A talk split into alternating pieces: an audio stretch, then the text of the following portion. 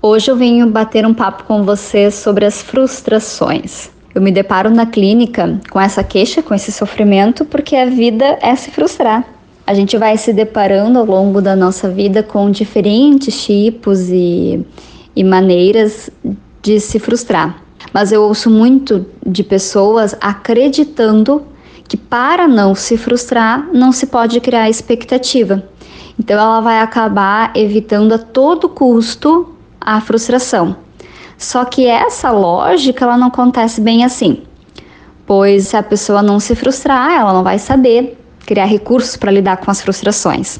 E uma vida sem expectativa é uma vida muito pequena, uma vida sem graça. Então faz parte a gente criar expectativa, faz parte a gente desejar, criar ideias sobre o que, que a gente quer, sobre o que a gente espera das situações.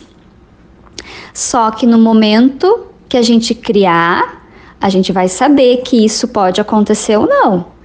Então, sim, o tamanho da frustração é o tamanho da nossa expectativa. Mas precisamos criar recurso para lidar com as frustrações. Então, no momento que a gente deparar com essas frustrações, a gente vai criar recursos psíquicos, emocionais para lidar com as frustrações futuras da nossa vida.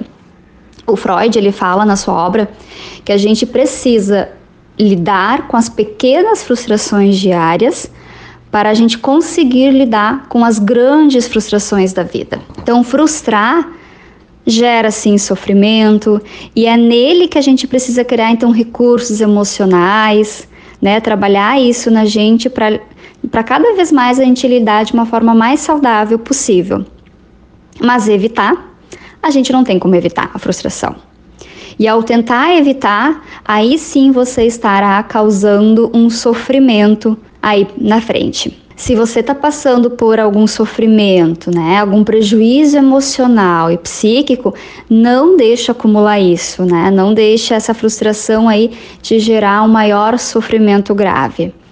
Procure um profissional qualificado, né, para te ajudar em todo esse processo e você conseguir lidar com as tuas frustrações diárias, tuas frustrações na vida. Ouvintes e Rádio Terra, obrigada e até daqui a 15 dias nos encontraremos novamente. Grande abraço.